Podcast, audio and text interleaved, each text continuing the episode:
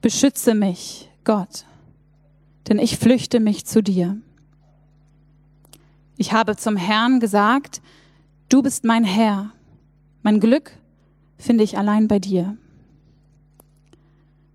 An den Gottesfürchtigen und an denen, die Gott vertrauen, habe ich große Freude.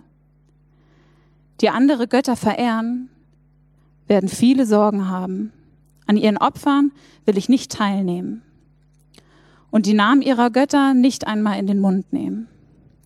Herr, du allein bist mein Besitz, mein Becher, angefüllt mit Segen. Du bewahrst mein Erbe. Das Land, das du mir geschenkt hast, ist ein schönes Land und ein wunderbarer Besitz. Ich will den Herrn loben, der mich beraten hat. Sogar in der Nacht werde ich an seinen Rat erinnert. Ich weiß, dass der Herr immer bei mir ist. Ich will nicht mutlos werden, denn er ist an meiner Seite. Darum ist mein Herz erfüllt mit Freude und mein Mund lobt ihn mit lauter Stimme. Auch mein Körper ruht sicher. Denn du wirst deinen Heiligen nicht im Grab verwesen lassen und wirst nicht dulden, dass dein Gottesfürchtiger im Grab verwest. Du wirst mir den Weg zum Leben zeigen und mir die Freude deiner Gegenwart schenken. Aus deiner Hand kommt ewiges Glück. Amen.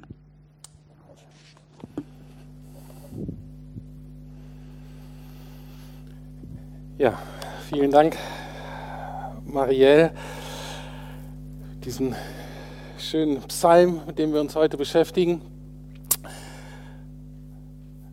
Wir sind ja gerade eigentlich in der Fastenzeit, das heißt in der Vorbereitung auf Ostern. Und das vergessen wir, glaube ich, gerade so ein bisschen über diese ganze Corona-Krise. Aber ich denke, dass uns die jetzigen Umstände sogar helfen können, die Fastenzeit etwas bewusster anzugehen. Weil eigentlich ist sowieso die Fastenzeit eine Zeit, in der das Lebenstempo etwas gedrosselt werden sollte. Es ist eigentlich eine Zeit, in der sowieso einige, zumindest Christen, ähm, ihre Lebensgewohnheiten etwas ändern, entweder um sich mehr auf Gott fokussieren zu können, manche aber auch, die gar nicht so mit Gott zu tun haben mittlerweile, die immer sagen, ja Mensch, unser Leben ist sowieso zu schnell, zu voll. Ähm, viele Menschen nutzen jetzt die Fastenzeit aus nicht religiösen Gründen, einfach um ein bisschen runterzukommen, um etwas bewusster leben zu können. Und wir bekommen jetzt auch mit diesen Einschränkungen des Treffens und dass wir uns nicht versammeln können, bekommen wir praktisch zwangsverordnet, was Jesus uns geraten hat. Nämlich, er hat hingewiesen auf die Möglichkeiten des stillen Kämmerleins. Ich möchte es mal vorlesen aus dem Matthäus-Evangelium, Kapitel 6, die Verse 5 bis 6, sagt Jesus folgendes: Wenn ihr betet, macht es nicht so wie die Heuchler die sich dazu gern in die Synagogen und an die Straßenecken stellen, damit sie von den Leuten gesehen werden. Ich versichere euch, das ist dann schon ihr ganzer Lohn. Wenn du betest, dann geh in dein Zimmer, schließ die Tür und bete zu deinem Vater, der im Verborgenen ist. Und dann wird dein Vater, der ins Verborgene sieht, dich belohnen. Anders ausgerückt, diese Corona-Einschränkungen haben auch Vorteile. Das ist nämlich ein Schutz für alle diejenigen von uns, die das öffentliche Gemeindeleben dazu benutzen, um sich selbst und anderen zu zeigen, was für fromme Gutmenschen sie sind. Die Möglichkeit wird dir jetzt genommen und es ist gut für dich. Und wir haben jetzt nämlich die große Chance, auf die Belohnung menschlicher Anerkennung zu verzichten und uns nach einer göttlichen Belohnung auszustrecken. Und wie diese Belohnung aussehen könnte, das möchte ich heute zeigen anhand von Psalm 16. Ich weiß jetzt, einige von euch werden schon sagen, hör mal zu, Rüdiger, du hast die Situation nicht ganz beschrieben, von wegen stilles Kämmerlein. Bei mir ist zu Hause gerade total lautes Kämmerlein. Ähm, mein Partner ist auch die ganze Zeit zu Hause, ist echt stressig, äh, weil unser Rhythmus einfach durcheinander gebracht ist. Manche von euch ähm, haben Kinder, wenn sie größer sind, hat man ständig einen Kampf, wie viel äh, sind sie nun äh, online, wenn sie kleiner sind. Ähm, ja, habt ihr viel Hektik, habt ihr viel Stress, habt ihr weniger Ruhe als vorher. Aber dennoch möchte ich euch einladen, dass ihr euch Raum schafft, in diesen Zeiten euch zurückziehen zu können, euch auf Gott konzentrieren zu können. Auch ich musste jetzt in dieser Woche meinen Rhythmus ändern. Wir hatten noch ein Schulkind, ähm, dadurch verändert sich alles, aber das ist möglich. Also wenn ihr zwei ähm, zu Hause seid, zwei Elternteile, würde ich euch wirklich ermutigen. Organisiert das so, dass jeder und jede von euch mindestens eine Zeit am Tag hat, wo es wirklich Ruhe ist. Sei es nun Spazieren oder sei es Zeit zum Bibellesen, zum Gebet. Wenn du jetzt sagst, ich bin alleinerziehend und ich habe da keinen, äh, der mir hilft, ist nur Chaos, dann melde dich bitte bei unserem Kontaktbüro. Wir wollen dich wirklich unterstützen, so gut wir können. Das so als Einleitung. Jetzt gucken wir uns den Psalm 16. Und der Psalm 16 ist absolut faszinierend. Viele Dinge in der Bibel sind faszinierend, unter anderem auch der Psalm 16. Und zwar macht König David, der Verfasser des Psalms, eine ganz erstaunliche innere Reise. Weil in Vers 1 beginnt er eigentlich mit einer Bitte, mit einem Gebet. Und es ist auch wichtig, dass wenn wir Gott begegnen wollen, müssen wir ehrlich sein, müssen wir offen sein, müssen wir ihm sagen können und dürfen und in innere Freiheit haben, zu zeigen, was ich gerade brauche, wie es mir geht. Weil sonst kann ich Gott nicht begegnen. Dann begegne ich nicht ihm selbst, sondern dann kann Gott vielleicht ein Scheinbild von mir begegnen.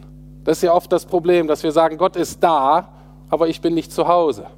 Das nützt mir also nichts. Deswegen macht David uns das vor. Er fängt an mit dem, wie es ihm gerade geht. Und er sagt ganz einfach, bewahre mich Gott, beschütze mich Gott. David ist in Not. Wissen nicht genau warum, aber er ist in Not, er fühlt sich schutzbedürftig und angreifbar. Und das können wir ja gerade ganz gut nachvollziehen. Deswegen die Frage, was beunruhigt dich gerade am meisten? Wo brauchst du Schutz? Wo brauchst du Bewahrung? sind die Sorgen um den Arbeitsplatz und die materielle Versorgung von dir und deiner Familie? Oder ist es die Gesundheit? Oder der, brauchst du Schutz vor der Einsamkeit, dass vielleicht Beziehungen wegbrechen? Aber mit diesem Punkt unserer inneren Bedürftigkeit, da beginnt unsere Reise zu Gott. Und da beginnt auch David seine Reise zu Gott. Und die Reise endet in Vers 11, also ist kein ganz langer Psalm, die endet in Vers 11 mit folgenden Worten. Du zeigst mir den Weg zum Leben. Dort, wo du bist, gibt es Freude in Fülle. Ungetrübtes Glück hält deine Hand ewig bereit. Und ich frage mich, na, wie ist er denn da gelandet? Wie kommt David von Sorgen, Unruhe und Unsicherheit zu einem Ort der Freude und des ungetrübten Glückes? Ja, hat der einen Joint geraucht? Hat der irgendwas genommen? Ich meine, was ist da passiert? Und als wir den Psalm durchgelesen haben, glaube ich, dass er Geborgenheit erfahren hat. Und zwar hat er Geborgenheit erfahren in einer Entscheidung für Gott. Er hat Geborgenheit erfahren in der Versorgung Gottes, in der Anbetung Gottes und in der Hoffnung auf Gott. Und diese vier Punkte gucken wir uns jetzt nacheinander an. Geborgen in der Entscheidung für Gott. Ganz am Anfang steht, bewahre mich Gott. Und dann geht es gleich weiter, denn bei dir finde ich Zuflucht. Ich sage zum Herrn, ich sage zu Gott, du bist mein Herr. Nun, es ist so, dass David ja schon an Gott glaubte, sonst hätte er sich ja wahrscheinlich im Gebet gar nicht an ihn gewandt. Also was wir hier lesen, ist nicht seine Bekehrung oder hier sein Übergabegebet oder so. Aber es macht einen riesen Unterschied, ob wir sagen, ja, ja, ich glaube irgendwie an Gott ähm, oder ich habe mich auch mal für Jesus entschieden, ich habe mich vielleicht sogar mal taufen lassen und ja, ja, ich gehe eigentlich so regelmäßig in die Gemeinde. Oder ob wir immer wieder ganz aktiv zu ihm hinlaufen, uns an ihn wenden, ob ich meine Zuflucht bei ihm suche, ob ich mich ganz bewusst bei ihm berge und eben nicht woanders. Und nur so werden wir krisenfest. Also er fängt an mit dem Ausgangspunkt der eigenen Bedürftigkeit, aber an diesem Punkt, das ist ein wichtiger Ausgangspunkt, da dürfen wir nicht zu lange stehen bleiben. Das heißt, wenn wir uns zu lange um uns selbst drehen, kommen wir nicht weiter. Das heißt, David macht uns vor, dass er zwar da startet, aber dass er gleich wegkommt von diesem Fleck, indem er sich entscheidet für Gott. Er sagt, ich konzentriere, ich fokussiere mich jetzt auf Gott. Das ist die eine Entscheidung, die er trifft. Er trifft aber auch eine zweite Entscheidung. Er entscheidet sich gegen etwas. Und auch das ist wichtig in unserem Leben.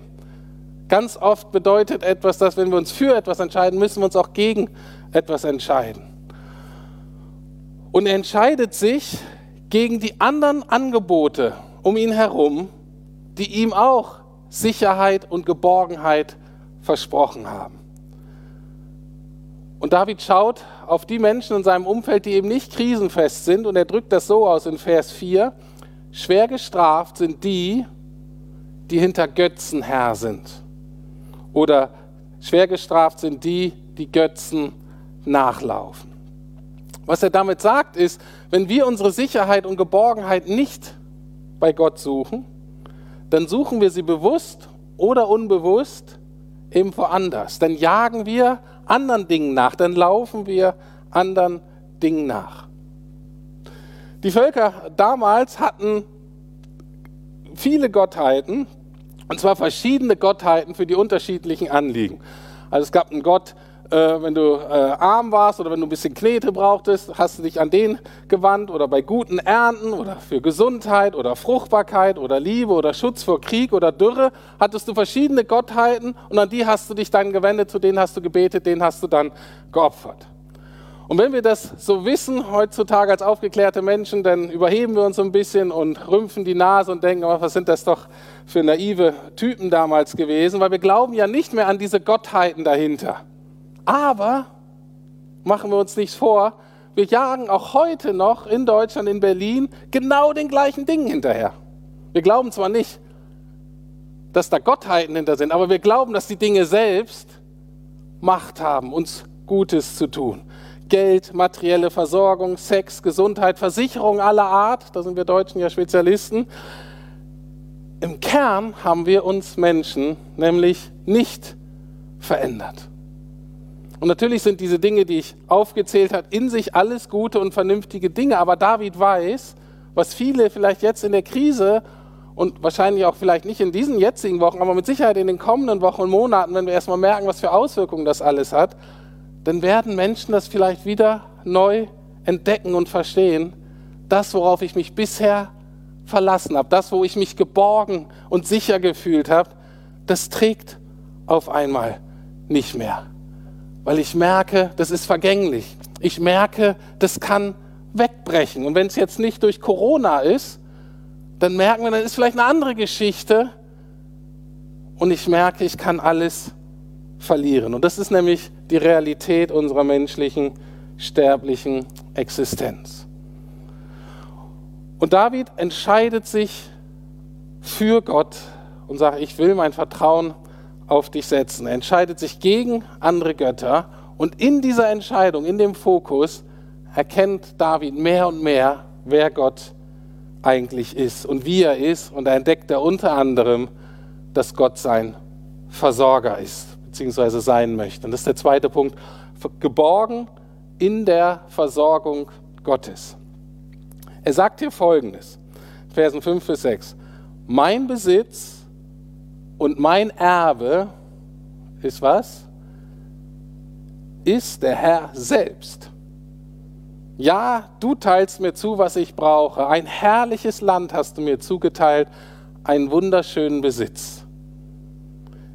Diese Aussage findet sich sehr häufig in dem Psalm und ist eigentlich eine Grundaussage der ganzen Bibel. Deswegen möchte ich sie nochmal genauso vorlesen. Mein Besitz und mein Erbe ist der Herr selbst. Ja, du teilst mir zu, was ich brauche. Ein herrliches Land hast du mir zugeteilt, einen wunderschönen Besitz. Und jetzt die Frage, ist das irgendwie so hypothetisch gemeint? theoretisch, geistlich, ähm, so ein bisschen ermutigend? Oder meint er das wirklich so? Auf unsere heutige Zeit übertragen, ist es wirklich so, dass Gott mein Beruf, mein Gehalt, mein Bankkonto, meine Rente ist? Und ich glaube, wir haben Schwierigkeiten mit dieser Aussage, weil die ist entweder völlig irrelevant oder die ist fast zynisch. Also, in guten Zeiten, wenn alles läuft, gerade hier bei uns in Deutschland, wenn wir materiell gut versorgt sind, dann ist diese Aussage eigentlich irrelevant. Wir lesen sie und das ist bestenfalls nett, dass Gott da irgendwie da ist äh, und mein Besitz ist. Aber da ich ja selber genug habe, brauche ich doch Gott gar nicht als mein Besitz, als meinen Versorger, als denjenigen, der mir zuteilt, was ich brauche. Ich habe ja alles. Das lesen wir dann so und das ist auch irgendwie so, gibt vielleicht bestenfalls ein warmes Gefühl, aber das löst ja keine Begeisterung aus. Das löst doch kein Vertrauen Gott gegenüber aus, wenn ich selber alles habe. Wenn aber alles zusammenbricht, wenn dann Arbeitslosigkeit, Schulden und Mangel herrschen, da wirkt dieser Vers ja fast zynisch. Ich brauche doch etwas zu essen, die Miete muss bezahlt werden, die Kinder müssen versorgt werden, dann nützt mir doch Gott nichts. Also klar, es ist irgendwie nett, dass Gott mich lieb hat, vielleicht, aber als Versorger ganz praktisch. Ich glaube, so lesen wir den Vers mit unserer Brille. Aber ich bin davon überzeugt, dass David das wirklich anders sieht. Und ich glaube, er meint genau das, was er sagt. Obwohl David König war, der hat ja ungefähr vor 3000 Jahren gelebt, hatte er wesentlich weniger Komfort als ich würde sagen 90 Prozent der Berliner. Und obwohl er König war, hatte er wesentlich weniger materielle Sicherheiten, als wir Deutschen das gewohnt sind. Auch er war bedroht von Dürre und Missernten. Er hatte da nicht so große ähm, Rücklagen. Er kannte Situationen des Mangels, er kannte wahrscheinlich sogar Hunger. Und in seiner Zeit gab es ständig Krieg. Und ihm war bewusst, wahrscheinlich mindestens einmal im Monat mindestens einmal im Jahr, ihm war bewusst, dass er immer alles verlieren konnte. Haus und Hof, Frau und Kinder und Freunde, Königamt und Königwürde. Ihm war klar, dass nichts war davon für immer sicher. Und er wusste, ich bin nur krisenfest, wenn Gott selbst mein Erbteil ist. Wenn Gott selbst mein Gehalt, meine Rente, meine Versorgung, mein Schatz, mein schönster Besitz ist. Und ich glaube, das gilt auch für uns. Wir sind nur krisenfest, wenn ich erstens darauf vertraue, dass Gott mich wirklich mit dem versorgt, was ich, brauch, was ich brauche. Aber gleichzeitig muss ich aufhören zu denken, ich hätte ein Recht darauf zu kriegen, was ich mir wünsche oder woran ich gewohnt bin. Das Recht habe ich nicht. Und dieses Recht, wir tun gut daran, das aufzugeben. Aber wir werden krisenfest, wenn wir vertrauen, dass Gott mich wirklich versorgt mit dem, was ich brauche. Und zweitens, und das ist ganz wichtig, dieser Punkt dazu, weil da geht es um unsere innere Realität. Das andere ist die aus, äußere Realität von, von Mangel und so. Aber genauso muss ich Gott zutrauen, dass er meine innere Realität verändern kann. Und zwar so verändern kann, dass er, obwohl äußerlich vielleicht Mangel herrscht, er es innerlich schafft, mich so zu verändern, dass ich damit zufrieden bin, dass ich damit dankbar bin, dass ich darin glücklich bin. Das drückt dieser Vers aus. Ob Gott aber so ist, das weiß ich wirklich nur, wenn ich mich mit ihm beschäftige und ganz auf ihn fokussiere. Und das führt mich zum nächsten Punkt der Anbetung. David war geborgen in der Anbetung Gottes. Aber ich möchte einen kleinen Einschub hier machen. Nicht, dass die Leute denken, oh, jetzt wird er hier vergeistlicht, er hier das menschliche Leben.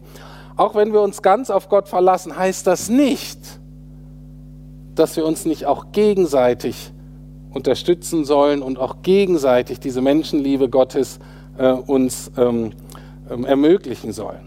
Und deswegen, Klaus hat es schon angedeutet, in der Moderation geht auf unsere Webseite, da geht es eben um diese praktische Hilfe während der Aktion. Und das ist uns ganz wichtig. Und das ist natürlich unsere Aufgabe. Auf der Webseite steht nichts von Finanzen. Es hat damit zu tun, dass ähm, die Finanzen, äh, wenn wir die spenden, wir können die nicht so leicht verteilen. dennoch ist es so, dass wir auch einander, darauf stellen wir uns ein, in den nächsten Wochen und Monaten, vielleicht sogar Jahren, auch wieder neu lernen müssen, uns finanziell zu unterstützen. Wir haben schon eine größere Spende bekommen, für die bin ich ähm, total äh, dankbar. Wir haben einen äh, guten Anwalt für Arbeitsrecht, der sagt, er hilft jedem, der irgendwie Thema Kurzarbeit entweder als Angestellter oder als, ähm, als Unternehmer sich damit beschäftigen ähm, muss. Wir haben die Wohnhilfe, die in Wohnungsnot ähm, hilft. Also auch das ist ja eine reale Not heutzutage. Hast du die Miete nicht, hast du die Miete zweimal nicht, ähm, dann verlierst du vielleicht deine Wohnung. Und unsere Bitte ist, warte nicht, bis dir das Wasser bis zum Hals steht. Kontaktiere uns früh, dass wir dir helfen können. Weil auch in der Not ist es so, dass manche von uns kommen in Not. Für andere von uns ähm, hat das jetzt erstmal keine ähm, Auswirkungen äh, finanziell und vielleicht hatte jemand auch einen Traum gehabt äh, vor ein paar Monaten und Gott hat ihm gesagt, hör mal zu, investiere in eine Firma äh, für Beatmungsgeräte äh, und es könnte sein, dass dieser Mensch äh, so ein klassischer Krisengewinner ist und einfach gerade viel Geld hat. Wenn das so ist, wenn du Krisengewinner bist, kann ich dir sagen, das hast du wahrscheinlich, um es gut einzusetzen und anderen Leuten zu helfen, die jetzt weniger haben. Und deswegen, ähm, bevor ihr spendet, wendet euch bitte an Klaus oder mich, weil das mit dem Verwendungszweck nicht so ganz einfach ist bei Finanzen. Ähm, aber sprecht mit uns, wir wollen irgendwie sicherstellen, dass wir Wege finden, dass Leute, die in Not sind, dass wir die auch unterstützen können.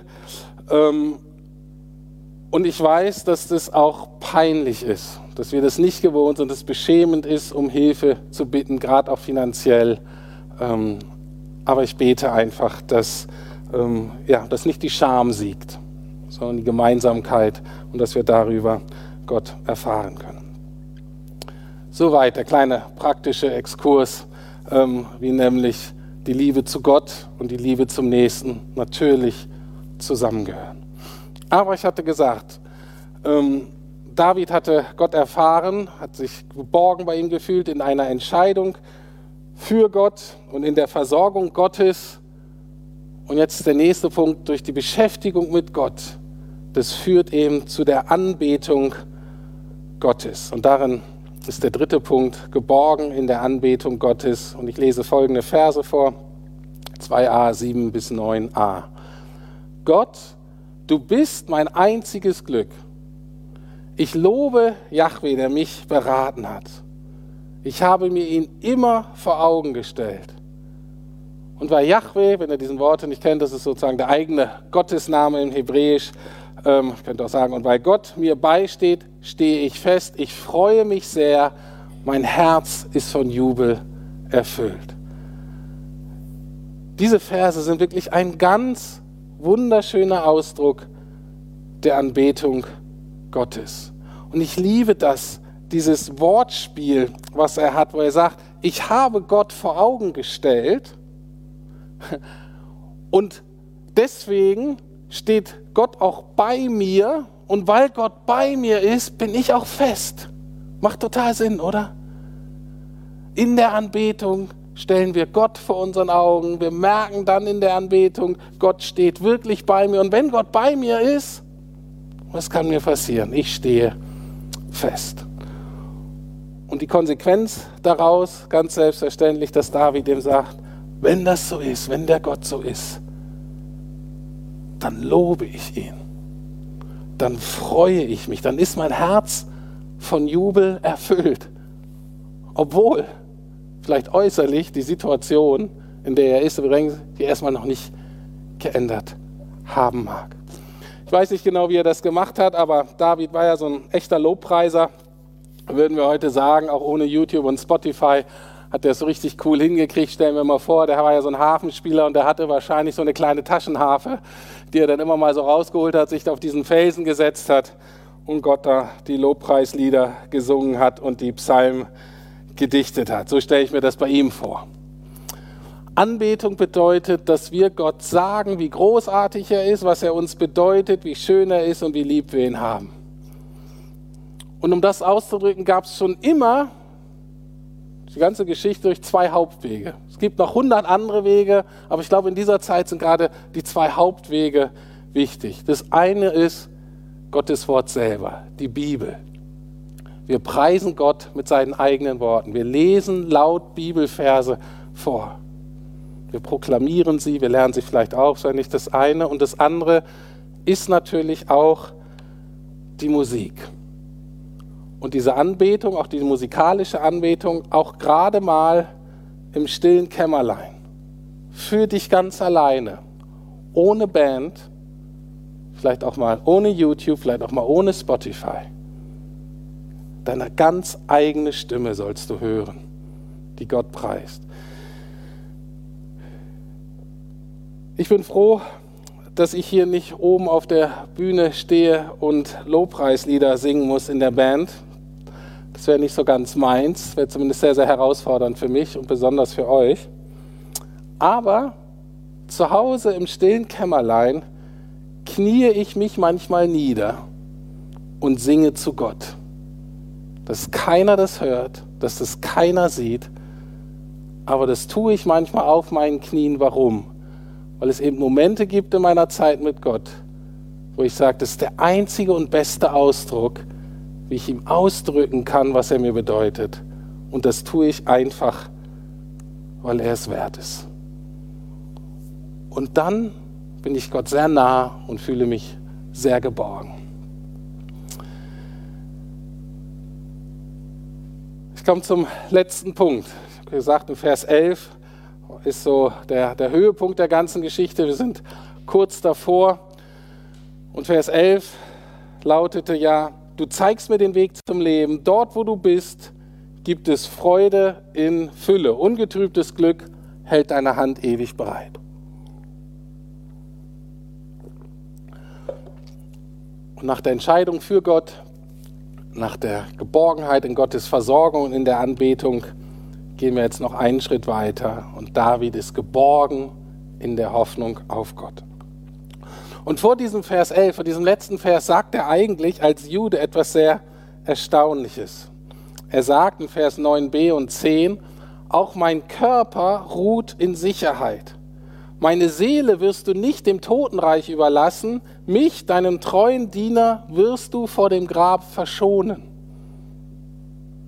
David ist anscheinend überzeugt, dass diese Liebe, diese Geborgenheit, diese Freundschaft, die er zu Gott hat, er ist erstens überzeugt, dass das alles umschließt, Leib, Seele, Geist, aber anscheinend ist er auch davon überzeugt, dass diese Beziehung, das, was er da hat, dass das den Tod überdauern wird.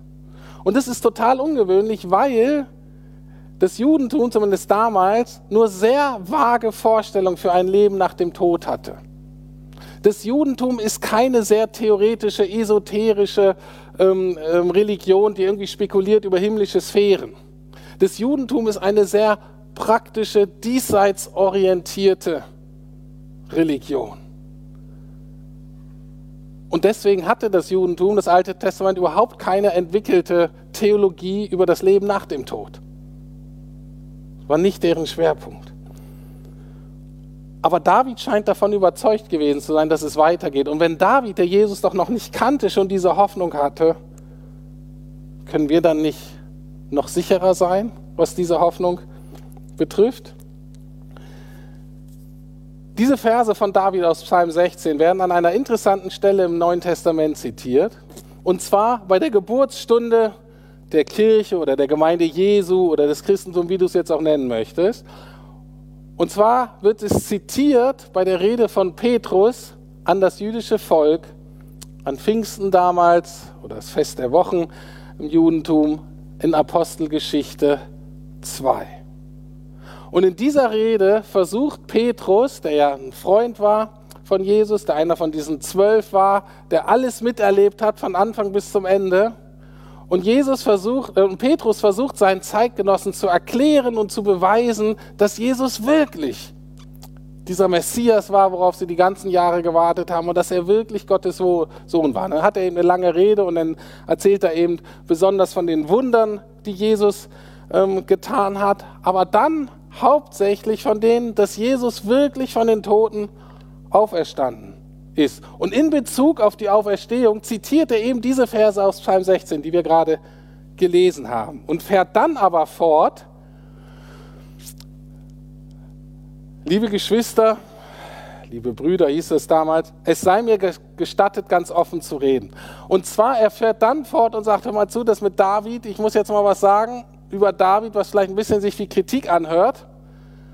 Und David war so der Held im Judentum, war der große König, den durfte man nicht irgendwie kritisieren oder so. Und deswegen ist Petrus total diplomatisch hier. Und er sagte aber, wenn wir mal ganz ehrlich sind, David ist doch gestorben. Und wir haben doch David begraben. Und wir wissen genau, wo das Grab ist. Und da pilgern die Leute hin. Und das ist uns doch ganz wichtig, dass da das Grab von David ist. Ist doch gestorben. Und dann sagt er, was David hier sagt, ist, er funktioniert eigentlich wie ein Prophet. Und was David damit meinte, ist, dass er wusste, dass was er da schreibt über das Leben nach dem Tod, gilt erstmal nicht ihm, sondern er wird einen Nachfolger haben.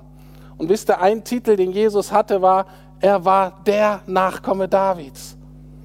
Diese Linie zwischen David und Jesus bei den ersten Christen, weil sie Juden waren, total wichtig. Es wurde total betont. Er war der Nachkomme Davids. Und Petrus sagt dann in dieser Rede, David spricht hier überhaupt nicht zuerst von seiner eigenen Auferstehung, sondern von Jesu Auferstehung. Und nur weil Jesus auferstanden ist von den Toten oder aus Davids Sicht aufstehen wird von den Toten, nur deswegen wird unser Stammvater David auch auferstehen. Und ich auch, sagt Petrus. Und ich auch, sagt Rüdiger. Die Erfahrung der Auferstehung Jesu hat für Petrus alles geändert. Petrus war Fischer, der war kein Prediger, der war kein Redner, Ne? Und er stand da und hält eine Rede von mehreren tausend Juden, die sehr kritisch sind über ein ähm, Thema, was total heikel ist. Und dann legt er da so eine Predigt hin von mehreren tausend Leuten. 50 Tage vorher hat er es nicht mal ausgehalten, standhaft vor einer jungen Frau zu sein. Und vor denen hat er Jesus verraten. Die Auferstehung Jesu, das, dass er das erlebt hat, hat Petrus krisenfest gemacht. Und ich möchte noch mal daran erinnern, für die Juden damals war das Thema Auferstehung genauso ungewöhnlich wie für uns heute. Die waren nicht leichtgläubiger, die Auferstehung war nicht Teil der jüdischen Religion, das war nicht das, was sowieso erwartet wird von einem jüdischen Rabbi, der dann stirbt, dann stehen die halt auf. Nein, das hatten die überhaupt nicht auf dem Schirm, das war nicht deren Plan. Die waren genauso überrascht. Und die haben nur geglaubt, so wie Petrus und dann an dem Tag mehrere tausend Juden, die ersten Christen waren alles Juden, müssen wir wissen, waren alle total skeptisch diesem Thema gegenüber und die haben dem nur geglaubt, warum? Weil sie überzeugt davon waren, dass es wirklich passiert ist im Raum und Zeit. Sie waren überzeugt, dass es eine historische Tatsache ist. Und wenn du kritisch bist und nicht überzeugt, dann möchte ich dich einladen, die Fastenzeit zu nutzen dir nochmal die historischen Indizien anzugucken, was die Auferstehung betrifft. Wenn du da Fragen hast, äh, wende dich an mich per Telefon, E-Mail, WhatsApp und ich kann dir da Literatur empfehlen. Aber das ist die Hoffnung von David und ist auch die Hoffnung von Petrus und auch meine ganz persönliche. Geborgen zu sein in der Gewissheit über die Auferstehung. Wie ist es mit dir? Wie ist es mit euch? Und ich liebe das Thema Auferstehung auch so sehr, weil für mich ist es typisch Gott. Zum Zeitpunkt der maximalen Katastrophe, dann, wenn wir eigentlich alles verlieren, wenn wir alles loslassen müssen, sogar unser Leben, wenn wir wissen, wir können nichts mehr halten, wenn eigentlich alles zu Ende ist, dann fängt es erst richtig an, und alles wird nur noch besser. Genauso ist unser Gott. Du denkst, es ist Chaos und Gott macht es nur noch besser. Deswegen endet der Psalm genau so. Dort, wo du bist, gibt es Freude in Fülle. Ungetrübtes Glück hält deine Hand ewig bereit. Genau übersetzt heißt es eigentlich im Hebräischen, vor deinem Angesicht vor deinem Angesicht gibt es Freude in Fülle und ungetrübtes Glück. David und Petrus waren sich sicher, sie werden Jesus sehen, von Angesicht zu Angesicht und seine Herrlichkeit mit ihm teilen. Das war ihre große Hoffnung, in der sie geborgen waren. Und auch das kann deine werden, wenn du dich an Jesus wendest, wenn du dich bei, wenn du bei Jesus Zuflucht suchst. Und in dieser Hoffnung sind wir geborgen, auch und gerade, wenn um uns herum alles unsicher ist.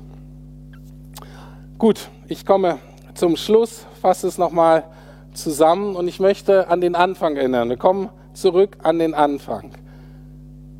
Jesus hatte ja versprochen, wenn ihr mal dieses Gemeinsame und immer diese Versuchung voreinander gut dazustehen und Anerkennung voneinander zu kriegen, wenn ihr das mal hinter euch lasst, in der Fastenzeit besonders,